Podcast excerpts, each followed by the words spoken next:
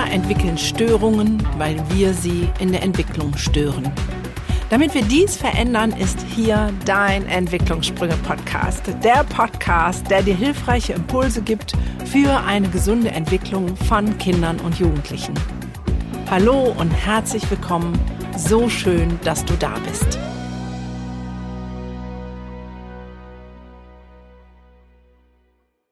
Jawohl, es ist wieder Podcast-Time und ich freue mich auf ein großartiges neues Interview mit einem Menschen, den ich mal kurz gesehen habe, der mich aber angeschrieben hat mit solchen Worten, wo ich denke, da kannst du nicht drum herum, du musst mit dem Menschen einen Podcast machen.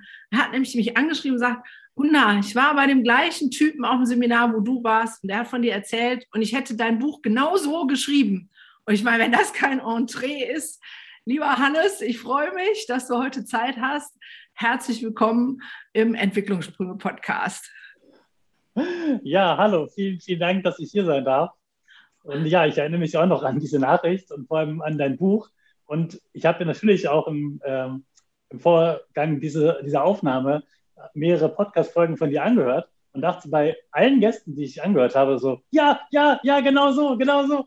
Also wir müssen wirklich ganz viele Gemeinsamkeiten haben, dass du mit genau solchen Menschen sprichst, die so denken wie ich. Das ist äh, sehr, sehr schön. Ich glaube, das ist genau die richtige Community, mit der ich hier spreche. Ja, sehr cool. Das heißt, äh, die denken wie du und dann denken wir auch gleich. Das wird dann spannend und wir gucken mal, wo vielleicht die Unterschiede sind oder wo es sich ergänzt und weiter rauskommt. Ähm, ein äh, Fun Fact schon mal ähm, vor, vorab. Ähm, der Hannes hat mich angeschrieben und da habe ich gesagt, klar, machen wir. Und dann kam meine ähm, Assistentin, die hat dann die Termine gemacht und dann sagte sie, wie heißt denn der Hannes eigentlich? Ich sagte, der heißt Hannes Kannes. ja. So, hm.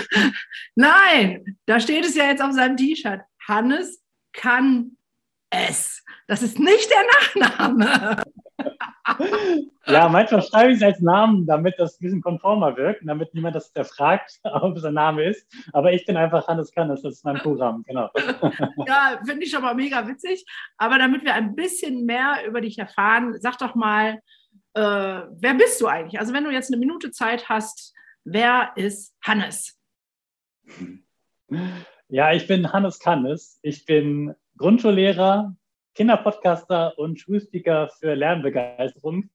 Ich sorge für leuchtende Kinderaugen, weil sie wieder Spaß am Lernen haben und sehe mich als Vermittler zwischen Eltern, Haus und Schule, um zu vermitteln zwischen äh, den Vorstellungen, die Schule hat und den Anforderungen und den Bedürfnissen der Kinder und das Eltern deutlich zu machen und den Kindern ein Mindset mitzugeben, mit dem sie erfolgreich und glücklich in der Schule sein können. So, lieber Hannes, du bist voll in die Falle gedappt, wie alle anderen auch. Edge, ja. hast du noch nicht genug Podcast gehört. Das ist deine Vision und Mission, die ist großartig, ja. darüber sprechen wir heute. Aber wer bist du? Wohnst ja. du mit drei Hausschweinen, fünf Katzen, drei Frauen und 20 Kindern im zehnten Stock eines Hochhauses? Also wer ist Hannes? Ja, also Hannes ist ein junger Mensch, ein äh, ein Grundschullehrer, der die Pädagogik liebt und der zu Hause ähm, mit seiner Freundin wohnt am Stadtrand ähm, im Herzen von Deutschland. Ich gehe dreimal die Woche laufen. Ich liebe Laufen zum Abschalten, auch um kreativ neue Ideen zu sammeln. Und ich stehe morgens um 5 Uhr auf und gehe abends um 9 oder halb 10 ins Bett.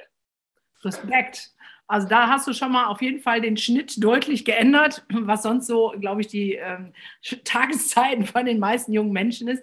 Ähm, jung sieht man dir auch an. Darf ich fragen, wie, viel, wie, wie jung du bist? Ich bin 34 Jahre alt. Guck mal, siehst sogar noch deutlich jünger aus. Vielleicht macht er die Cappy. sehr gut.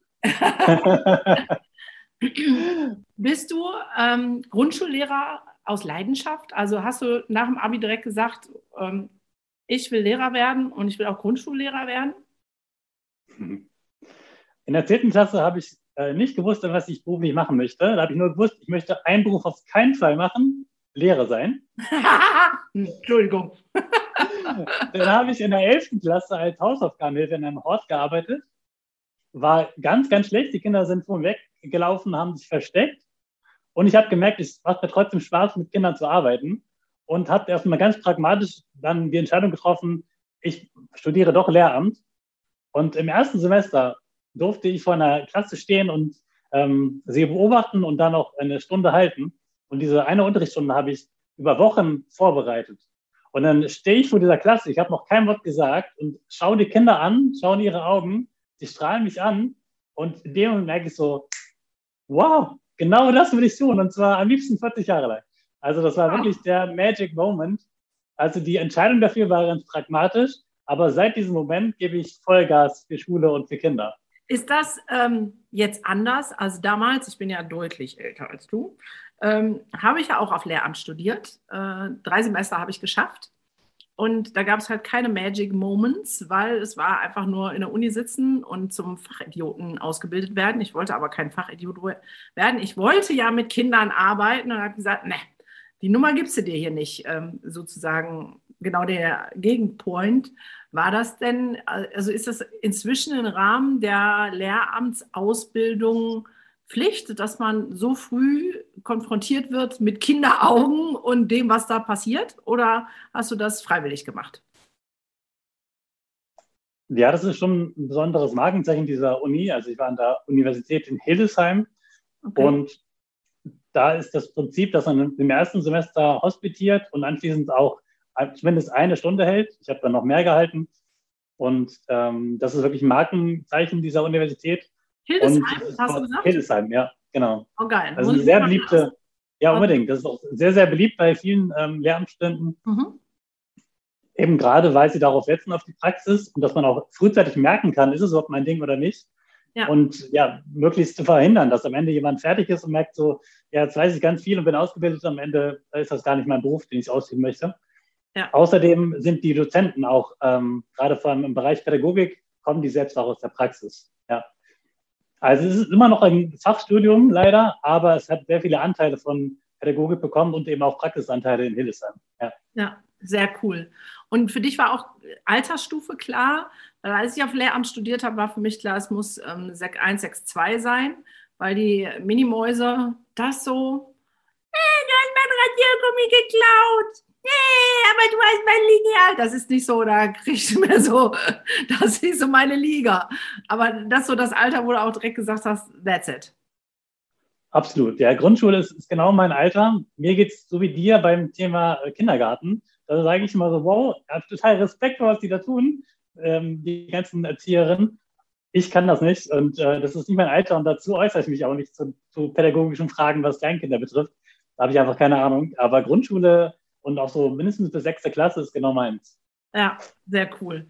Ja, das ist das Beste, was man machen kann, wenn man es mit, mit Leidenschaft macht. Ähm, das auf jeden Fall. Was würdest du denn sagen? Wir wollen mal ein bisschen kritisch hinterfragen. Was sind die größten Schwierigkeiten heute, gerade vielleicht auch in der Grundschule, ähm, dass Kinderaugen nicht leuchten? Also, what's going wrong, ist gerade die Frage. Ja, ja, falsch geht hier vor allem das System, weniger die Lehrkräfte. Falsch geht der 45-Minuten-Takt, die Aufteilung in Fächer geht falsch und das, ja, diese, dieses imaginäre Klassenziel ist, ähm, herrscht immer noch und regiert quasi die ganze Schule und das ist äh, völlig abstrus und geht an den Kindern komplett vorbei. Was ist das? Was ist ein imaginäres Klassenziel? Dass man einem Lehrplan so genau vorgibt, was alles unterrichtet werden muss und das immer viel zu viel ist. Das heißt, dem, äh, der Lehrkraft wird klar gemacht, du hast viel zu viel, also streng dich an, gib Vollgas, renn einfach durch, dann hast du alles geschafft und dann hast du deinen Soll erfüllt. Und das führt leider dazu, dass dieses System auch viele Lehrkräfte abfährt und sie dann tatsächlich ein, gewissermaßen ein, ein Wettrennen veranstalten und es dann im Lehrerzimmer zu Fragen kommt wie, ich bin auf Seite 77, bist du auch schon da oder bist du schon weiter? Weil sie Angst haben, und nein, wenn die jetzt auf Seite 79 ist, dann ist er ja vor mir, dann bin ich zu langsam. Okay. Also völlig irre, völlig irre. Es hat ja nichts mit dem Kind zu tun und dem, wo steht. Ähm, also quasi so ein, so ein Lernen im Gleichschritt und ein Wettrennen. Und es gibt leider Lehrkräfte, die sind stolz, wenn sie vor den Sommerferien sagen können, ich habe alles geschafft. Ja, ich muss mal kurz Pause machen. Ich habe den Strom vergessen. Den muss ich jetzt anstopfen, sonst sind wir gleich weg. Moment mal. Ja.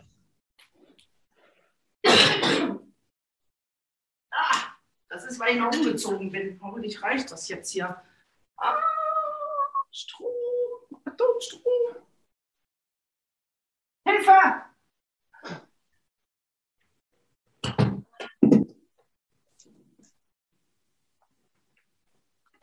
Ja, es reicht. Yeah. Yes. ähm, jetzt muss ich nur noch das Loch finden. Ohne Brille gar nicht so leicht. Boah, geh da rein, ey. Gibt's das denn? Da. Pum. Jetzt. Oh. Okay. Ja, also das heißt, ein großes Problem ist, dass es ähm, dieses Ziel gibt und dass ganz viele Lehrer auch dem hinterherrennen und sagen, boah, das muss ich unbedingt schaffen und ähm, noch eins draufsetzen, noch eins draufsetzen, noch eins draufsetzen. Okay, wenn die jetzt vom Kindergarten zu dir in die erste Klasse kommen, also was passiert da? Wo ist der Switch? Weil die kommen ja mit so einem Spieltrieb und dann heißt es jetzt stillsitzen, Hefte aufschlagen, 1 plus 1 gleich 2, das A lernen, das B lernen, whatever. Mhm. Wo, was würdest du, also wo gibt es da die Schwierigkeiten? Oder wie löst du das auch positiv betrachtet? Mhm. Ja, also die Schwierigkeiten sind auch da, dass da zwei unterschiedliche Systeme nacheinander folgen und dass die Kinder mit ganz viel Freude oft in die Schule kommen weil sie eben sagen, oh, jetzt habe ich so viel Tolles erlebt im Kindergarten, alles war so offen und ich konnte machen, was ich wollte, so nacheinander. Und jetzt komme ich da rein, jetzt bin ich, jetzt bin ich groß, jetzt habe ich das geschafft. Und sie kommen in die Schule und merken ganz, ganz schnell, oh, hier kann ich nicht mal das spielen, worauf ich gerade Lust habe, sondern jetzt ist hier vorgegeben, was ich äh, wann tue. Jetzt gibt es sehr strenge äh, Zeitpläne. Jetzt gibt es die Anforderung, ich muss hier zuhören, ich muss da still sitzen ich muss äh, hier aufpassen, ich muss äh, neben dem sitzen, da ist mein fester Platz und so weiter. Ähm, und das führt ganz schnell bei, bei einigen Kindern zu Frustration. Ähm, es führt eigentlich bei allen zu Frustration. Die Frage ist nur, wie lange, nachdem, wie anpassungsfähig man sozusagen ist. Ähm, und, aber das größte Übel ist tatsächlich der, der Zeitfaktor, weil die Kinder ganz schnell merken, dass es nicht in ihrem Tempo geht, sondern in einem Tempo, wo quasi angestupst wird, äh, weil es relativ schnell durchgehen muss und man eben als Lehrkraft weiß, dass man viel äh, Stoff zu vermitteln hat und ja, das Klassenziel eben erreichen möchte. Äh, und das irritiert viele Kinder, dass sie nicht mehr in ihrem Tempo und, nach, nach ihrer Lust und Motivation äh, sich äh, Themen suchen können, sondern dass es vorgegeben ist. Ja. Und äh, wie löst du das für dich? Also hast du eine, eine Möglichkeit gefunden, das anders zu machen?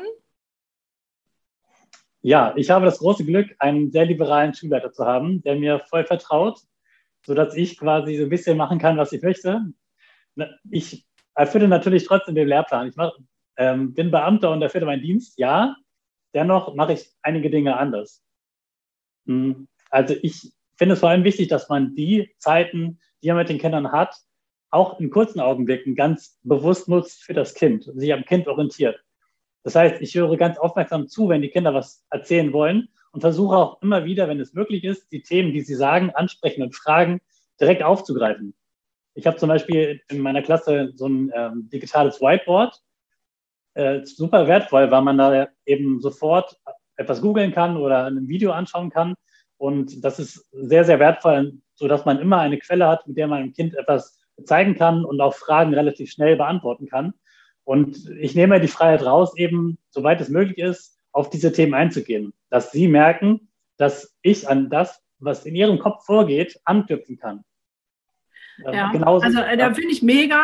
Ähm, ich gehe ja in Schulen und äh, mache da pädagogische Planungstage und so weiter. Und wenn ich dann genau auf dieses Thema zu sprechen komme, weil das, was du machst, ist einmal natürlich das Interesse des Kindes füttern, aber das andere ist ja auch ein Stück Beziehungsaufbau ähm, weil du ja genau das nimmst, was das Kind dir gibt. Das ist ja, ähm, ja beziehungsstiftend.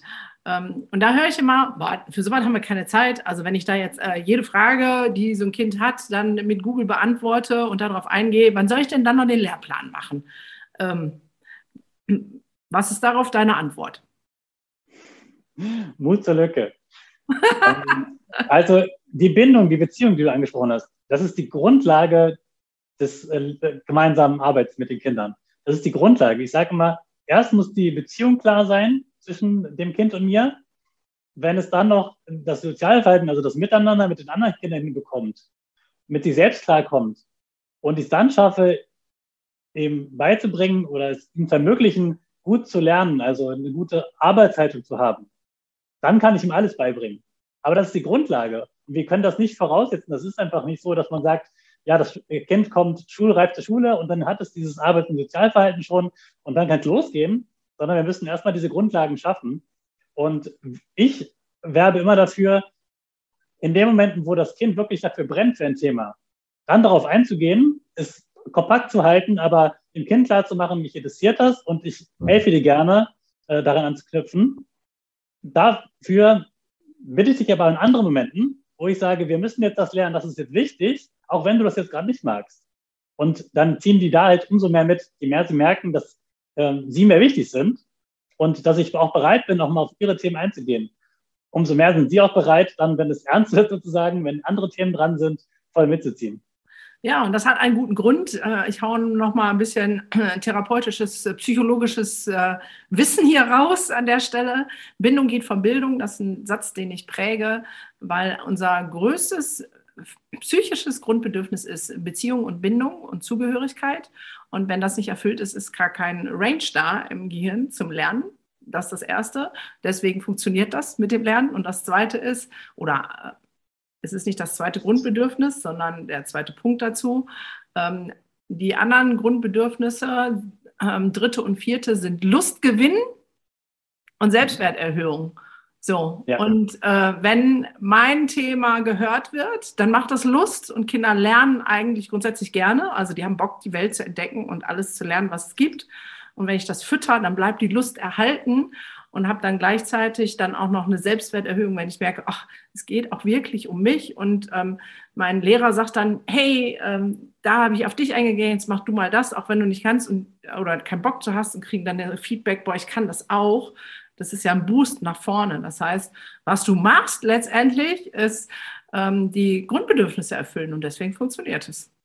Ganz genau, ganz genau. Und das vierte, was ich jetzt nicht erwähnt habe, ist Orientierung und Kontrolle. Das gibst du auch, weil du den Rahmen klar feststeckst, nicht mit, äh, wir sitzen alle still und äh, nicken konform, äh, sondern einfach ähm, Orientierung heißt ja, ich weiß überhaupt, wo, wo es lang geht. Ja, mega. Das ist ähm, ziemlich cool. Kennst du ähm, das Buch Der tanzende Direktor? Ich habe davon gehört. Gelesen habe ich es nicht. Okay, die Friederike, die Autorin, äh, das ist übrigens die nächste Podcast-Folge, die dann hochkommt, nach dieser hier mit dem lieben Hannes, ähm, die in Neuseeland geguckt hat, wie die Schule machen. Und ähm, das ist mega cool, also jetzt schon eine Hör Hörempfehlung, ähm, weil die lernen spielerisch.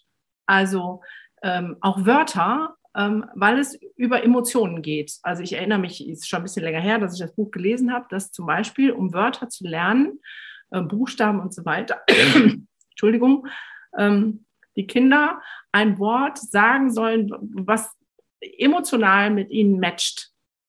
Und dann werden die alle aufgeschrieben. Die kennen natürlich noch gar keine Buchstaben und nichts und werden in den Kreis gelegt. Und in der nächsten Stunde sollen die, werden die alle dahingelegt und sollen die ihr Wort wiederfinden aber die finden das wieder, weil es eine emotionale Bindung, Beziehung dazu hat. Ähm, und da ähm, erzählt sie zum Beispiel, dass ähm, ein Kind sein Wort nicht wiedergefunden hat. Und dann wusste sie, die hatten, das Kind hat ein Wort geschrieben, was eigentlich kein, da ist nichts dran. Und dann hat sie nachgefragt und einfach festgestellt, dass es da zu Hause ganz dicken Trouble ist und eigentlich hätte das Kind Polizei dahin schreiben müssen oder irgendwas anderes, was aber sinnbildlich war, für was zu Hause los ist. Und es war zwar negative Emotionen, aber es war Emotionen und dann konnte es auch sein Wort wiederfinden.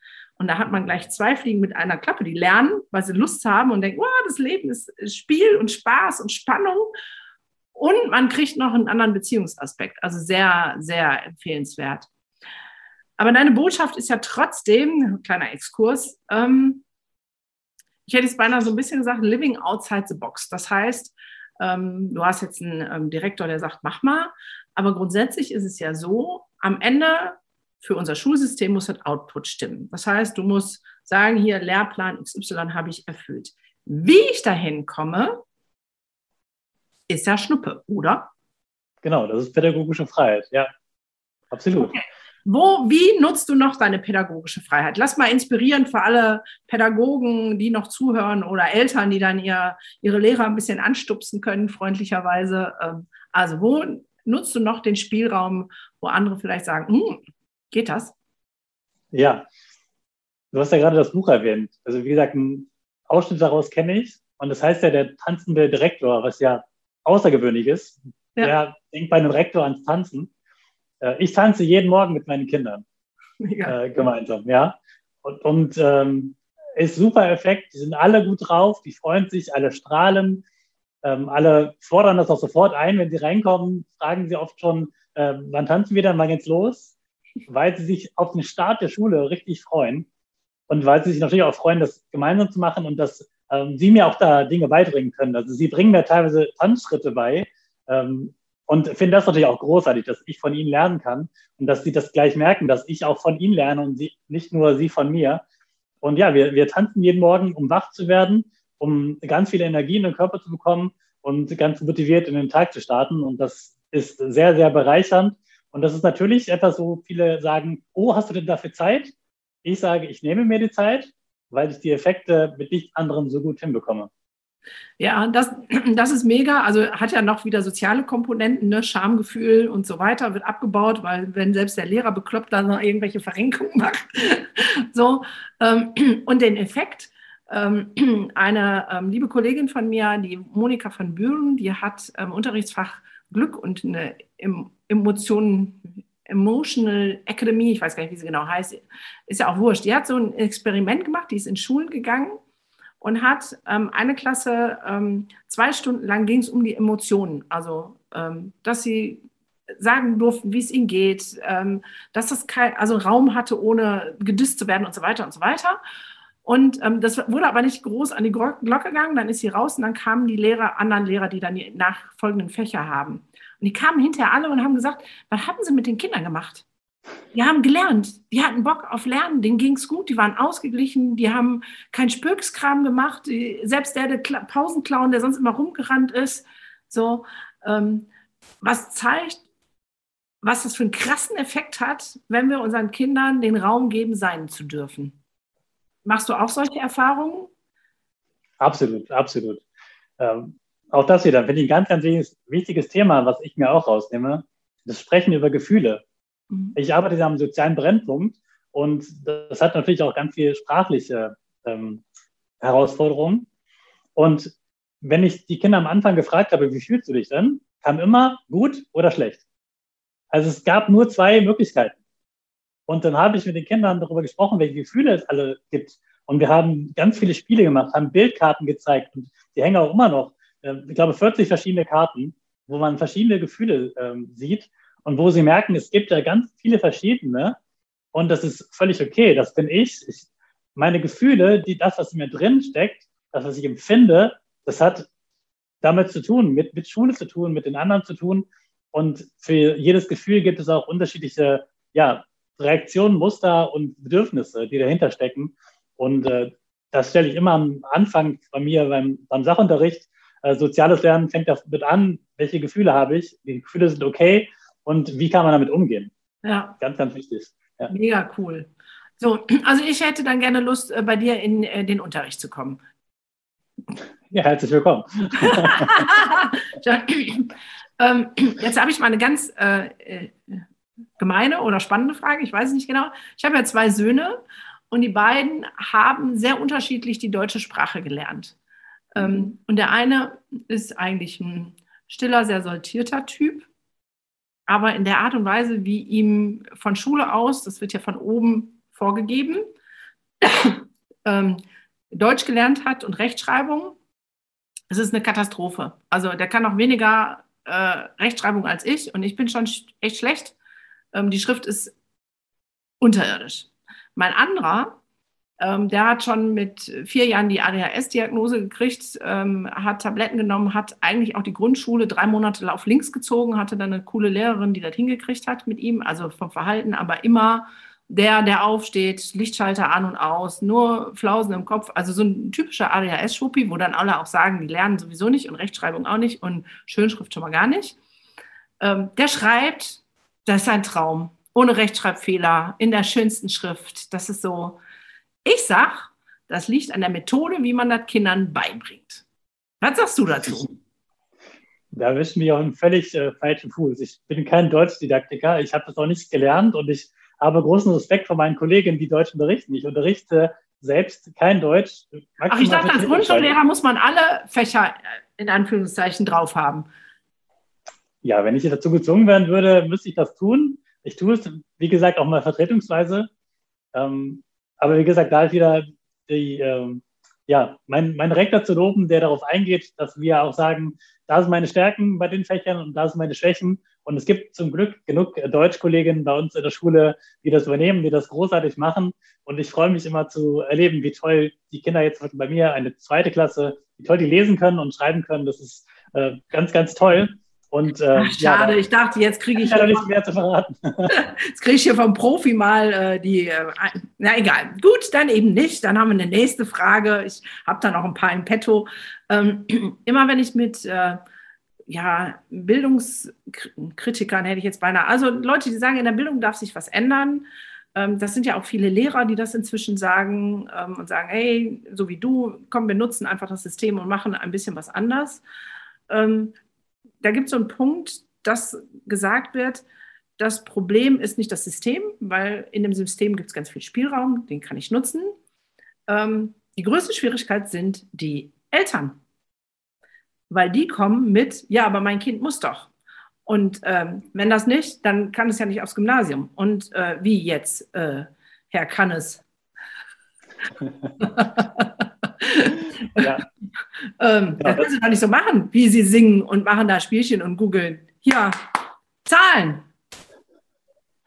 Genau, da, da, sind wir wieder bei der Output-Orientierung. Ja. Am Ende muss da was rauskommen, da muss äh, mindestens ein Doktor rauskommen und deswegen muss da jetzt ganz viel Input rein, so viel fachlichen Input wie möglich und dann kommt da was Gutes raus. Das ist ja ein, ein, ein Modell vom Lernen vom Kind, das ich überhaupt nicht äh, ja, bestätigen kann. Ähm, das ist ja fast schon ja, behavioristisch ähm, geprägt. Ähm, ja, so funktioniert das nicht. so funktionieren Kinder zum Glück nicht. Ja, mit so einem Aber wie, wie kommen die Aber Eltern? natürlich, zu, klar. Ähm, ist, ja. äh, merkst du das auch, dass Eltern mit diesem Anspruch zu dir kommen?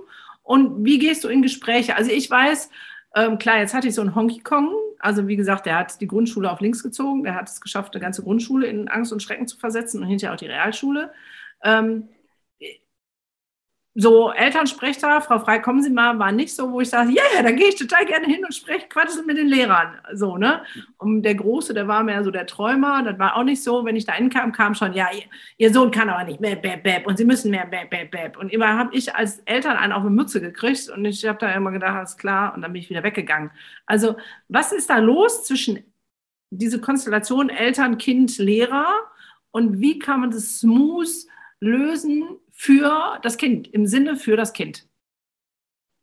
Ja, das ist schon eine der wichtigsten Aussagen überhaupt, dass das im Vordergrund steht, ja, dass das Kind im Vordergrund steht und dass von beiden Seiten klar gemacht wird, dass es darum geht, dass das Kind den größten Gewinn hat. Ja. Und natürlich gibt es auch bei mir Eltern, ne, die diese Erwartung haben, die dann vor mir stehen und sagen, ich möchte, dass das Kind aufs Gymnasium geht, das soll so und so viele Einsen haben, das soll wie ich Arzt werden, ne, auch die habe ich. Und auch mit denen kann ich dann natürlich auch über fachliche Themen sprechen, äh, wie man was lernt, wo es hapert und warum das Kind gerade keine Eins hat. Hm, das hat dann auch wieder was mit Professionalität zu tun, äh, das zu erklären. Und wichtig ist als, als Pädagoge ja immer Fragen zu stellen, nicht nur bei den äh, Kindern, sondern auch bei den Eltern. Und bei dem, wenn man nur Aussagen tätigt, kommt es ganz schnell zur Abwertung und zu, zu Vorwürfen und zu so einer Haltung äh, dass man sich gegenseitig so ja, ähm, angiftet oder Vorwürfe macht, das hilft dem Kind ja gar nicht weiter. Ja? Das Kind hört ja dann, vor allem wenn es wie bei uns dabei ist bei dem Gespräch, wir führen meistens Gespräche zu dritt dann, ja. Äh, dann hört das Kind ja, ah, der Lehrer streitet mit meiner Mutter, äh, die äh, verstehen sich wohl nicht und äh, ja, wer ist denn jetzt der Richtige? Meine Mama ist doch die Beste und jetzt ist er dagegen. Also das Kind möchte ja ein sicheres Umfeld haben und möchte, dass die beiden äh, zusammenarbeiten. Dass da eine sichere Ko Kooperation ist und dass es merkt, ich bin wichtig, ich stehe im Zentrum und die beiden versuchen das Beste für mich zu bringen. Und wenn diese emotionale Grundlage geschaffen ist, ist ja die Grundlage für alles, was das Kind entwickeln kann, erstmal auf der Ebene, ähm, Beziehungsebene geschaffen. Okay, das heißt, es geht für dich in Elterngesprächen nicht so sehr darum, ähm, zu sagen, ihr Kind ja, kann, hat und macht, sondern erstmal zu fragen, ähm, wie läuft es denn, was haben Sie denn für einen Eindruck, was wünschen Sie sich für Ihr Kind ähm, oder was sind da für Fragen dann ähm, im Vordergrund? Ja, die auf jeden Fall. Und es ist auch nicht so, dass ich gar nichts sage. Ne? Also ich habe ja schon noch einen Auftrag zu vermitteln, wie ist der Stand. Das bringe ich relativ nüchtern äh, runter und so objektiv, wie das geht. Arbeite auch gerne so mit Karten, wo ich dann aufschreibe, in welchem Fach ist welche Lage. Ähm, mhm. Das ist ja möglichst objektiv, äh, nüchtern äh, in den Zahlen da steht. Ne, Noten ist nochmal ein anderes Ding, aber ne, dass, dass die Eltern erstmal sehen, okay, das ist die Lage und das ist jetzt keine Lage, der Lehrer mag mein Kind nicht, sondern da steht mein Kind. Ja, da steht mein Kind wirklich. Und dann anschließend die Frage, okay, da steht es. Wo möchten Sie Ihr Kind hinhaben? Was soll erreicht werden? Was, was sind Ihre Gedanken dazu? Und was, ja, was erwarten Sie von uns? Was äh, haben, wie geht es Ihnen zu Hause mit dem Kind? Wie geht es Ihnen bei den Hausaufgaben, wenn es das gibt? Ähm, und dann gemeinsam zu schauen, okay, wie kann man diese Ziele gemeinsam erreichen? Mhm. Und dann ist es natürlich auch ein langfristiges Vertrauensverhältnis zwischen äh, Lehrkraft und Elternhaus, ähm, ja, die trägfähig ist. Ja, jetzt, ähm, also finde ich einen coolen Ansatz. Ähm, bleiben wir mal beim Elterngespräch. In dem Sinne, jetzt arbeitest du ja im sozialen Brennpunktschule, hast du gesagt. Und ich höre immer wieder, dass äh, Pädagogen, vor allem Lehrer, vor allem Grundschullehrer, darüber meckern, jammern, wie auch immer man das bezeichnet, sich äußern, formulieren wir es mal neutral, ähm, dass Eltern ihre Kinder wenig bis gar nicht mehr erziehen und sozusagen den Erziehungsauftrag in der Schule platzieren. So nach dem Motto, hier, bitte kümmere dich um mein Kind und kümmere dich selber, dass das irgendwie auch funktioniert, also in Form von sich an irgendwelcher normalen Regeln des Anstands und so weiter hält. Ähm, und am besten dann die UGS-Betreuung soll das dann hintenrum auch noch richten. Wie empfindest du das? Ist das so oder ähm, sagst du, nee, nee, das äh, kann ich nicht bestätigen? Es ist absolut so. Und bei, an meiner Schule würde ich sagen, noch, noch deutlicher als in anderen Schulen. Auf jeden Fall. Aber gerade das liebe ich daran. Ich, ich finde es ganz toll, dass, dass man als, als Lehrkraft nicht nur fachlicher Vermittler ist. Wir sind keine Dozenten, keine, keine Vorleser, äh, sondern wir arbeiten mit Kindern und ja, Lehre geht nie ohne, ohne Erziehung einher. Und wir werden leider dafür in vielen Teilen nicht so gut ausgebildet. Das ist leider so. Aber Erziehen das ist etwas ganz, ganz Tolles, weil es ja immer noch viel mehr mit den Menschen zu tun hat und mit der Beziehung, mit den Emotionen. Und darüber kann ich viel mehr erreichen, als über das Fachliche tun. Das heißt, du also, siehst das sogar äh, nicht als äh, Negativpunkt, so nach dem Motto, ah, die wollen, dass ich da noch mitwirke, sondern ey, cool, ich habe sogar Tools und ähm, Spaß daran mitzuwirken, dass ähm, Kinder was auch im Sozialverhalten lernen und dass ähm, Regeln eingehalten werden. Also nicht in Form von jetzt die ganze Zeit stillsitzen, ne, in dem Kontext von, ähm, ja, miteinander sein. Ähm, du hast da Bock drauf. Ja, also ich liebe diesen Beruf gerade dadurch, ähm, weil da so viel Selbstwirksamkeit drinsteckt. Mhm. Ich spüre, dass dieses Kind sich immer weiterentwickelt. Und ich sehe am Ende von vier Jahren äh, immer noch einen ganz tollen Menschen, der sich ganz toll entwickelt hat und auf den ich ganz viel Einfluss hatte. Cool. Also das ist ja auch etwas, also was meine Motivation für diesen Beruf auch ausmacht insgesamt. Ich möchte, dass in diesem Kind etwas wächst, gedeiht, auf das es stolz ist. Und je mehr ich mich selbst überflüssig mache, äh, desto größer wird das Kind und desto selbstständiger wird es dann in seine Zukunft gehen können. Und das ist etwas, was mich total stolz und erfüllt ähm, macht. Und ja, das, ich, das ist einfach wunderbar, wenn man sieht, wie Kinder stolz auf sich selbst sind, weil sie etwas erreicht haben. Und das habe ich nicht dadurch, dass ich nur fachlichen Input gebe. Ja, und dann kommen sie in die weiterführende Schule, wo noch mehr Funktionsmodus gefragt ist und das Stolzsein leider an manchen Stellen wieder aberzogen wird. Aber das ist äh, ein anderes Thema.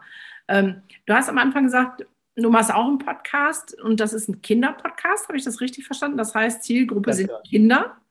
Ja. Und der heißt genau. Rocket. Das ist der Rocket, dein Raketenstart in den Tag Podcast. Genau, den gibt es wirklich jeden Tag von Montag bis Freitag. Das heißt, den können Kinder schon vor der Schule hören, um dann in einem tollen, ähm, ja, eine tolle Stimmung in die Schule zu gehen. Ähm, hey, was machst du da? Also dann, äh, Entschuldigung, werden die Folgen ja wahrscheinlich nicht so lang sein. Was gibt es da? Genau, die Folgen sind zwischen äh, fünf und sieben Minuten etwa lang. Mhm. Und alle zwei Wochen gibt es auch einen Gast oder eine Gästin. Die Folgen sind da ein bisschen länger, das sind so zehn bis zwölf Minuten.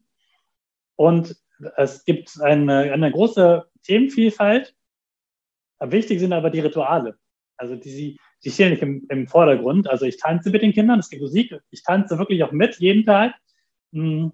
Und es gibt eine Minute, aber das macht ja enorm viel Energie, setzt es ja frei. Mega. Und äh, wir sprechen gemeinsam Affirmationen. Ne? Ich bin stark, ich bin groß, ich bin schlau, ich zeige Respekt, ich, ich schenke gute Laune und so weiter. Ähm, und ich lasse dann auch immer extra eine Pause, damit das Kind wirklich interaktiv auch mitsprechen kann. Und ich habe auch schon Videos gesehen von Kindern, äh, die das wirklich genauso tun. Übrigens gibt es auch mittlerweile einige Erwachsene, die den Podcast hören, weil sie den so, so positiv finden, so als, als Guten Morgen-Start. Und ähm, ja, ich wurde auch inspiriert dadurch, dass ich einen Guten Morgen-Podcast selbst gehört habe, mich selbst mit Persönlichkeitsentwicklung sehr viel beschäftigt habe. Und mir ist so wichtig, dass wir diese Persönlichkeitsentwicklung nicht erst mit 30 Jahren wie bei mir lernen, sondern gerne schon den Kindern gleich mitgeben, damit da gar nicht so viel repariert werden muss. Ja, ich bin dafür. Ich bin ein Fan. Sehr gut. Ja, diese wichtigen Tools und diese Haltung, dieses Mindset, wenn wir das ähm, den Kindern schon ganz früh vermitteln, dann ja, können sie sich selbst so positiv beeinflussen und merken, was ist ein Higher Self? Wie kann ich dann das Bestmögliche, was ich kann, äh, bringen? Und was ist das Schöne in der Welt? Und ich meine, dieser Podcast ist gestartet im Lockdown. Und dann habe ich ein, ja, mittlerweile fast 200 Folgen ähm, geschaffen seit diesem Jahr, ähm, wo ich die ganz verschiedenen Bereiche aus dem Leben aufgreife. Also jetzt am Montag Weltdelfin-Tag. Äh, heute zum Beispiel ist jetzt ein ähm, World Freedom Day, habe ich über Freiheit gesprochen. Ich, spreche über Umgang mit Angst, mit verschiedenen Gefühlen. Ich spreche auch immer über meine Hobbys natürlich. Die Kinder lernen mich auch kennen. Ich spreche auch immer darüber, was ich am, am Wochenende mache. Ich äh, spreche mit, mit Gästen über, über Stimme, über Achtsamkeit, ähm, all das, was Persönlichkeit ähm, Entwicklung ausmacht, ähm, ja, kommt da äh, auf den Tisch sozusagen und wird kindgerecht verpackt, sodass jedes Kind wirklich da motiviert in den Tag starten kann. Sehr, sehr geil. Das heißt, es gibt nicht nur den Emotional Push durchs Tanzen und der Affirmation, sondern immer noch so Impulse und Input, das, was es oftmals zu Hause nicht mehr gibt, ähm, über den Tellerrand rausgeguckt. Ähm, was ist in der großen, weiten Welt noch los und was hat das mit mir zu tun? Mega. Das, ja, ja. das ist ja cool. Das, ähm, also liebe Le Eltern, Lehrer und alle anderen, die zuhören, sofort diesen Podcast bitte abonnieren und äh, liken, teilen und ähm, hier der Rezension schreiben, damit äh, der schön hochgepusht wird und noch mehr Eltern, äh, Pädagogen und sonst was denen vorgespielt wird. Also das ist jetzt hier eine Challenge. Ladies and Gentlemen, ihr seid gefragt. Ich zähle auf euch. Das mal als allererstes. Sowas finde ich mega cool. Ähm, ja, jetzt hast du ja vor kurzem, ich habe kurz den Anfang gesehen, äh, ich glaube, es ist dein erster Videokurs, oder? Ja, es gibt schon ein, ein YouTube-Video, aber ein Videokurs ist dann mein erster, ja. Okay, was, was ist das für ein Videokurs? Worüber geht der? Und für wen ist der? Also ähm, ist der für deine Kollegen, deine Lehrer, Kollegen, dass sie mal wissen, wie man einen gescheiten Unterricht macht? Nein, das hört sich jetzt ein bisschen äh, herablassen an, sondern gute Impulse für Lehrer drin sind? Oder ähm, was ist das für ein Videokurs? Ja, also er richtet sich hauptsächlich an die Eltern. Wie, wie können Eltern dafür sorgen, dass das Kind glücklich und erfolgreich in der Schule ist? Und die Kinder werden aber auch eingebunden. Also die, es gibt einzelne Lektionen, wo die Kinder konkret direkt angesprochen werden, wo ich Übungen mit den Kindern mache. Es gibt auch Übungen äh, zwischen Eltern und Kind. Und ich zeige ihm auf, dass man auch in diesem System, auch als Eltern ganz viel Einfluss hat auf das Kind, auf den Schulerfolg. Und dass der Einfluss nicht ist, ja, mein Kind muss mehr üben, mehr lernen und dann wird er schon, äh, sondern dass es da ganz andere Tools gibt und äh, die viel, äh, ja, auch viel spaßiger sind äh, für das Kind, äh, wo es mehr Freude, mehr Lernfreude hat und ja, was auch was mit Vorbild zu tun hat. Ja? Also wenn wir unsere Kinder sehen, sollten wir uns ja auch immer fragen, was hat das mit uns zu tun? Und mhm. ganz, ganz viel hat einfach wirklich mit Vorbild zu tun. Also wenn ich zum Beispiel über meine Arbeit immer nur schlecht rede, über den Chef abläster, über meine Kollegen und sage, oh, wann ist endlich wieder äh, Wochenende, wann ist endlich wieder Ferienzeit, ähm, ich will wegfliegen, dieser blöde Beruf nervt mich. Und äh, Kind, warum machst du denn deine Hausaufgaben jetzt nicht? Das musst du doch machen. Ja, dann kann man sich schon fragen, wo ist da die Motivation und was hat das Kind gelernt von den Eltern zum Beispiel. Ja?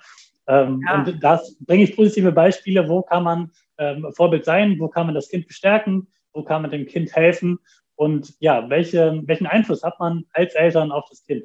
Ja, ähm, sowas feiere ich total. Mir ist ein Beispiel vom Jürgen Möller, der ist ja auch Lernpädagoge, der war Lehrer, ich weiß nicht, ob du ihn kennst, ähm, hat jetzt die Lernakademie.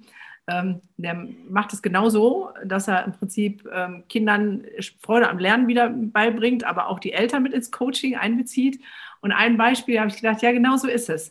Stell dir vor, du kommst nach acht Stunden, zehn Stunden Arbeit nach Hause ähm, und dein Partner, deine Partnerin steht schon hinter der Tür. Und warst du heute artig? Warst du lieb zum Chef? Hast du dich auch mit keinem Kollegen gestritten? Und ist dein Schreibtisch aufgeräumt? Hast du alle Aufgaben erledigt? Hast du nichts liegen lassen für morgen? Also sorry, da wäre so, boom, kommt die Faust ins Gesicht, weil nach acht Stunden oder zehn Stunden Arbeit habe ich keinen Bock auf die ganze Litanei. Aber unsere Kinder kommen aus der Schule und wir machen genau das. Und wasserartig hast du all das gemacht, was der Lehrer gesagt hat, hast da überall mitgearbeitet, hast dich mit keinem gestritten, warst in der Pause lieb, hast du dein Brot aufgegessen, hast du alle Hausaufgaben mitgeschrieben. Also so bam, bam, bam, bam, bam. Wo ich denke so, ah! Ja, ähm, und für Kinder ist es extrem anstrengend. Die müssen sich ja einlassen. Ja, die haben Bock auf Spielen und müssen still sitzen. Die haben ganz andere Dinge im Kopf. Und für die vier Stunden Grundschule ist wie für uns acht Stunden Arbeiten. Also das muss man ja mal in Relation sehen. Ähm, so. Ja, von daher feiere ich sowas. Das finde ich äh, mega cool. Den Videokurs gibt es, aber nicht einfach so, ne? Ich weiß es ja, aber komm, wir, wir lassen die Katze auf den Sack. Wann, wo gibt es diesen großartigen Kurs? Ja, das ist Teil des Mami-Papi-Pakets. Erscheint Ende November und da sind neben mir ganz andere, ganz großartige Menschen, die äh, Coach sind, die äh, Professoren sind, die äh, ganz viel mit Kindern und Eltern arbeiten und die für alle Eltern Impulse haben zu jeder Lebenslage von Geburt bis hin zum Abitur oder bis zum Auszug des Kindes alles ist dabei und ich, ich freue mich sehr, Teil dieses Pakets zu sein. Und äh, ja, dringende Empfehlung an alle Eltern, sich das Paket mal anzuschauen. Dann da ist auf jeden Fall für jeden was dabei. Ja, wir verlinken das hier. Das heißt, du kannst dich jetzt schon anmelden, auch wenn es jetzt noch nicht verkauft wird. Für alle, die den Podcast danach hören, Leider, schade, schade Schokolade. Es gibt dieses Paket wirklich nur zehn Tage lang zu kaufen. Also solltest du dich registrieren. Ich habe auch einen Videokurs reingegeben und ein Hörbuch. Mein Hörbuch, äh, mein Kind mit Sonderausstattung, wo es um ADHS geht.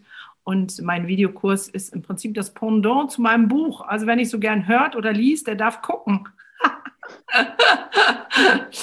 ähm, ja, mega cool. Du sagtest vorhin zweieinhalb, drei Stunden ist natürlich eine Menge Stoff, ne? es ist ja ein Angebot und das in der kurzen Lektion und mhm. wie gesagt, sehr interaktiv.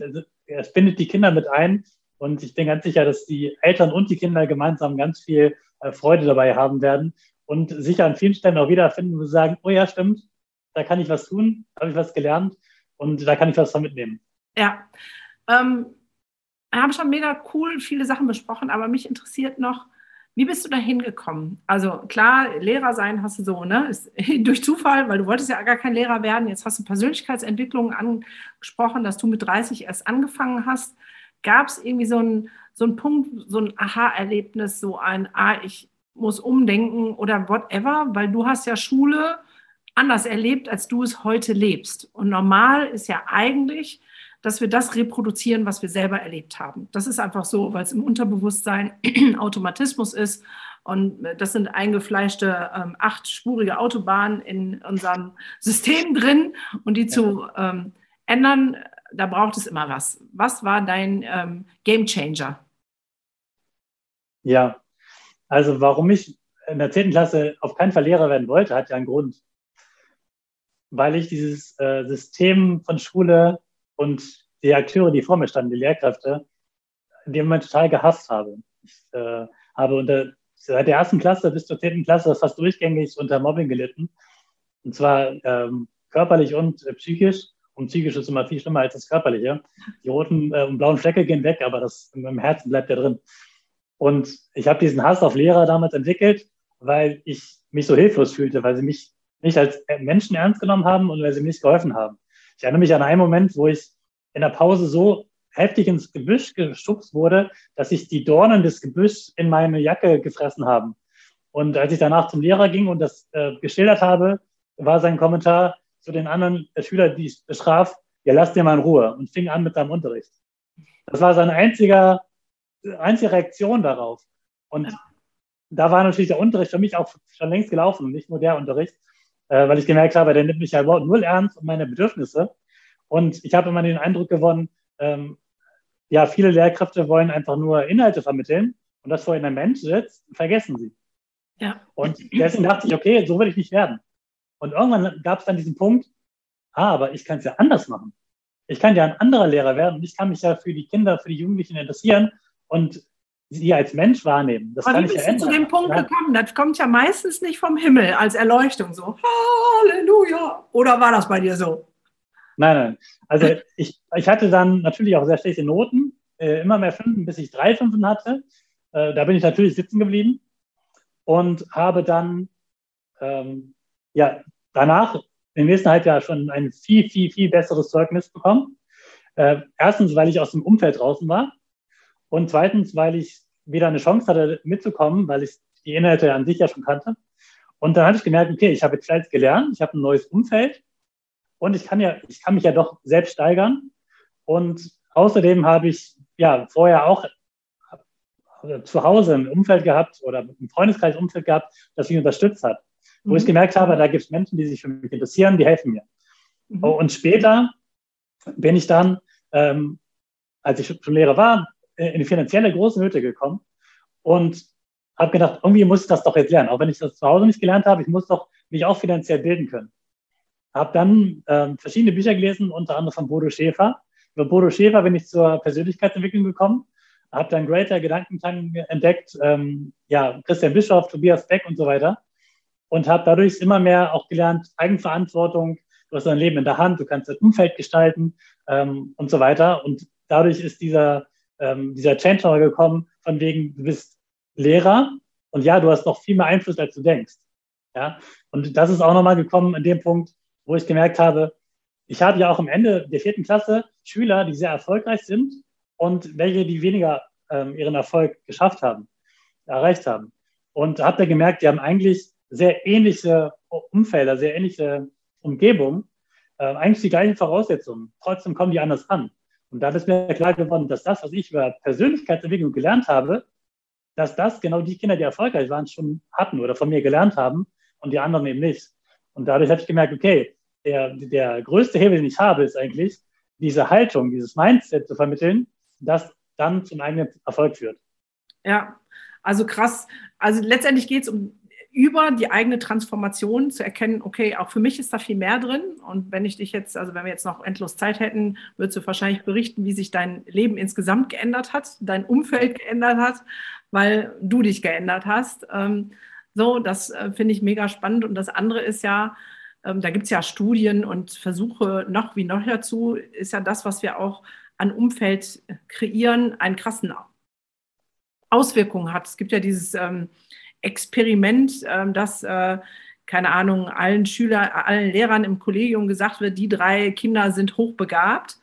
Ähm, und am Ende sind sie hochbegabt, also haben alles Einsen, obwohl vorher der IQ ganz piefnormalen Durchschnitt ähm, ergeben hat, was ja zeigt, die Art und Weise, wie wir auf Kinder schauen, sagen wir, die sind hochbegabt, die sind crazy, die sind lustvoll, die können lernen, dann werden sie das auch können. Und wenn wir sagen, das sind alles ähm, dissoziale Schmarotzer, keine Ahnung, Arschlochkinder, was auch immer, ähm, dann wird da wenig Space äh, für Freisinn sein. Ne? Herr Gerald Hüther sagt ja, ähm, bei Geburt sind alle hochbegabt, spätestens beim Schuleintritt ähm, revidiert sich das. Also, und bei der weiterführenden Schule sind wir dann bei Minus äh, in dem Bereich angekommen.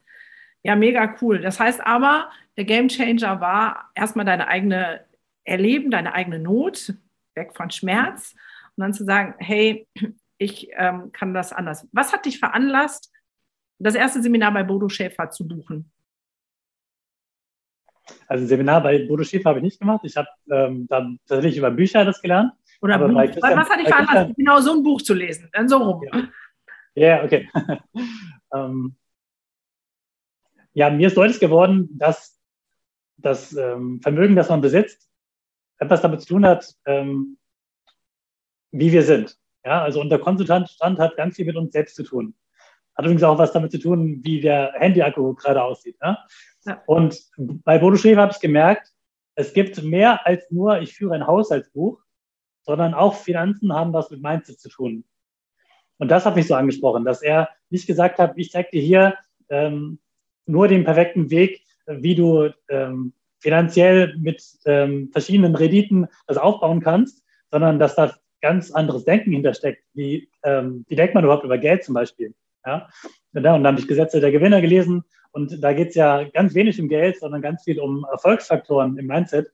Ähm, und dadurch wurde mir immer klarer, okay, das ist gar nicht einfach nur ein Rechenexempel, ähm, eine Excel-Tabelle, die ich da machen muss, sondern ich muss anders denken und dann führt das auch zu anderen Ergebnissen. Ja, denke nach und werde reich ist ja auch so ein Buch. Ja, äh, ja also ich äh, kann das äh, total nachvollziehen. Ähm, ich stecke ja immer noch selber mittendrin. Ich glaube, das hört auch nie auf. Ähm, und äh, gerade im Bezug auf Geld, aber ich glaube, auf Kinder ist es gleich so, was ich nicht liebe, kann ich nicht ähm, positiv behandeln. Ähm, ja. So, ne? Und ähm, das ähm, im anderen Mindset, also was Geld angeht, ist für mich gerade der Mindset, äh, Mindset Swift. Ja. ähm, Geld erstmal als neutral zu sehen, es ist ein Hammer, äh, ja. Und ja. ob ich damit ein ähm, Bild aufhänge oder einen Spiegel zerdeppe, liegt nicht an dem Hammer, sondern in der, der schlägt. Weil bei mir war mein, mein Struggle Point, dass alle Reichen in Anführungszeichen asoziale Arschlöcher sind. Also mein Glaubenssatz, ja. der mich hindert, an mehr Geld zu kommen. Und diese, diese Erkenntnis zu sagen, ey, es liegt gar nicht am Geld. Es liegt an den, am Ende des Hammerstils. Ja, es gibt Scheißhandwerker und es gibt gute Handwerker. Und ja. genauso ähm, auch auf Kinder zu gucken. Hey, es liegt gar nicht am Kind. Ähm, Jürgen Möller hat dieses wunderbare Bild ähm, äh, auch kreiert, also ist wahrscheinlich auch irgendwo hergeklaut, ist ja auch völlig wurscht, zu sagen, wir kaufen eine Zimmerpflanze, stellen sie irgendwo hin und es kriegt welke Blätter. Was machen wir? Wir fragen uns, oh, hat es den richtigen Standort? Haben wir genug gedüngt? Hat es genug Licht? Hat es zu viel Licht? Bla, bla, bla. Großer Topf, kleiner Topf, tausend Millionen Sachen, die alle was mit uns zu tun haben. Nur bei Kindern, da sagen wir, ja, was ist das denn für ein blödes Kind? Hat das keinen Grips im Kopf? Will das mich verarschen? Das will mich ärgern? So, anstatt ja. mal zu überlegen, ja, was kann ich denn für einen Rahmen schaffen, damit dieses Kind wächst und gedeiht? Ja, absolut. Also ich empfehle auch jedem Kollegium, mal gemeinsam aufzuschreiben, welches kind, Bild haben wir eigentlich von den Kindern. Einfach mal Eigenschaften aufzuschreiben und dann zu schauen, okay, so sehen wir die Kinder und dann einfach mal die Wörter zu betrachten. Wo ist da eine Wertung drin? Positiv oder negativ? Und wie kann man diese, allein schon diese, dieses Wording, wie kann man das äh, positiv verändern?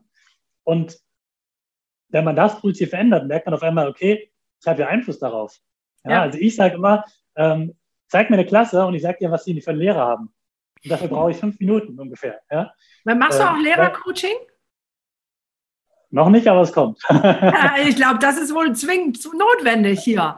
Dem, also das sind ja schon geile Tools, ähm, das rauszufinden ja. und ähm, bei sich selbst anzugucken. Und ich habe nämlich gelernt, ähm, also gelernt, die Erfahrung zeigt, Lehrer hören besser auf Lehrer. Also ich werde für Schulen gebucht, ja, ja. aber immer nur wenn mich einer kennt, also durch meinen Podcast mhm. oder irgendwas und sagt, Gunnar, wir brauchen genau das, komm bitte, dann überzeugen die den Direktor und äh, sagen so, wir, und da mache ich auch immer einen Schulsonderpreis, weil ich ja weiß, die Schulen haben keine Kohle. Ähm, aber das Lehrer ähm, hören leichter auf Lehrer. Von daher musst du das schon machen. Ja, ja also was ich mache, ich, äh, wie gesagt, ich bin ja Schulspeaker, das heißt, ich fahre in die Schulen, ich arbeite mit den Kindern, mit den Lehrkräften und mit den Eltern. Ja. Und das Ganze mit ganz viel Spaß und Freude, auch mit Tanzen, mit äh, Konfetti, mit Musik. Äh, und ich bringe Licht- und Tontechniker mit. Ähm, und wir machen wirklich eine coole Show für die Kinder, dass sie merken, das hat was mit ihnen zu tun und ganz viel Spaß. Und ich spreche mit den Lehrkräften vor allem darüber, welchen Einfluss haben wir denn noch auf Kindern, trotz all dieser Beschränkungen, ja. äh, die uns auferlegt werden. Und auch ganz viel über Motivation. Und das hat ja auch was damit zu tun, ne? welches Bild habe ich von den Kindern, welches Bild habe ich von meinem Beruf, was bin ich als, als Lehrer äh, und mit den Eltern spreche ich darüber, welchen Einfluss habe ich auf das Kind und auch zu erklären, warum ist Schule so, wie sie ist. Ja. Und äh, dazu vermitteln, und keine Schuldzuweisung zu machen, sondern einfach gucken, okay, welchen Einfluss haben die Lehrer, welchen Einfluss haben die Eltern und wie können wir gemeinsam einen guten Rahmen schaffen und dann den Kindern selbst direkt auch helfen, äh, wie kannst du deinen eigenen Schulerfolg und dein eigenes Leben in die Hand nehmen.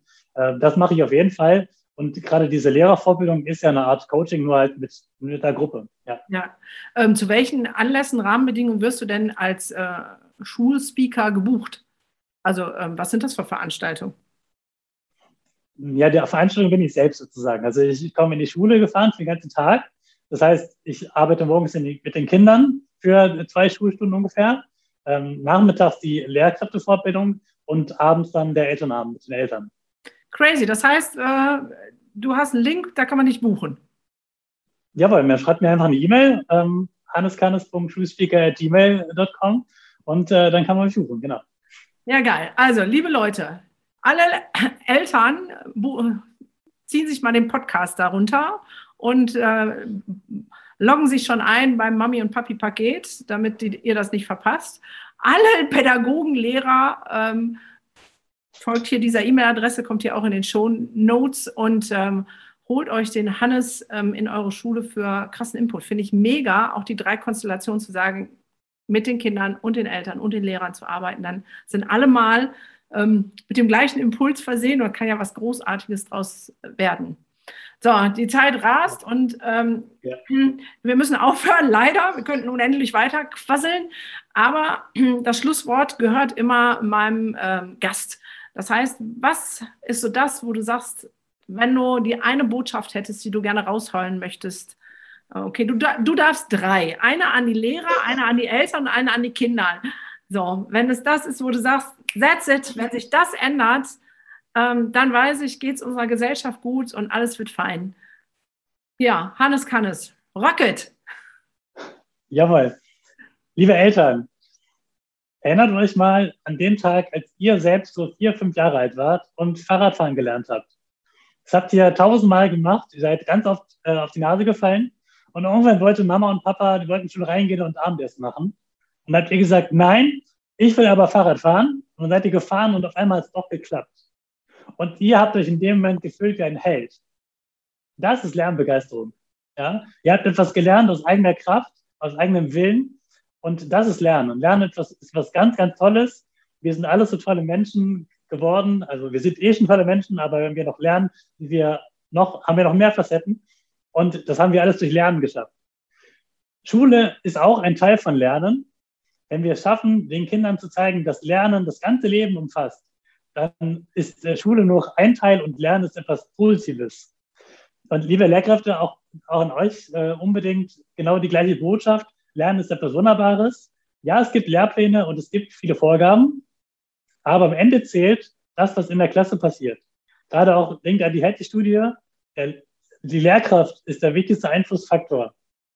Ihr habt es in der Hand, arbeitet mit dem Kind als Menschen zusammen, arbeitet an eurer Beziehung zu dem Kind und es wird Großartiges bewirken. Und äh, liebe Kinder, du bist wunderbar. Du bist ein ganz, ganz toller Mensch. Du bist schon so gut, wie du bist. In dir ist ganz, ganz viel drin, das du entdecken darfst. Das Leben ist bunt, freu dich drauf und jeden Tag hast du die Chance, einen neuen Tag, ein neuen Leben zu leben. Jeder Tag ist ein Raketenstart. Nimm die Rakete und gib Vollgas. Pipi in den Augen. Ich kann nichts mehr hinzufügen. Vielen Dank für dein Sein und für dein Dasein in meinem Podcast. Danke, Hannes. Vielen, vielen Dank, Günther. Und dann euch bis bald. Tschüss. Und auch in der nächsten Podcast-Folge gibt es wieder krassen Input für den nächsten Entwicklungssprung. Und denk immer daran, Wachstum findet immer außerhalb der Komfortzone statt. Und Kinder sind von Hause aus schon großartig. In diesem Sinne, bis zur nächsten Folge von deinem Entwicklungssprünge Podcast. Du willst nichts verpassen?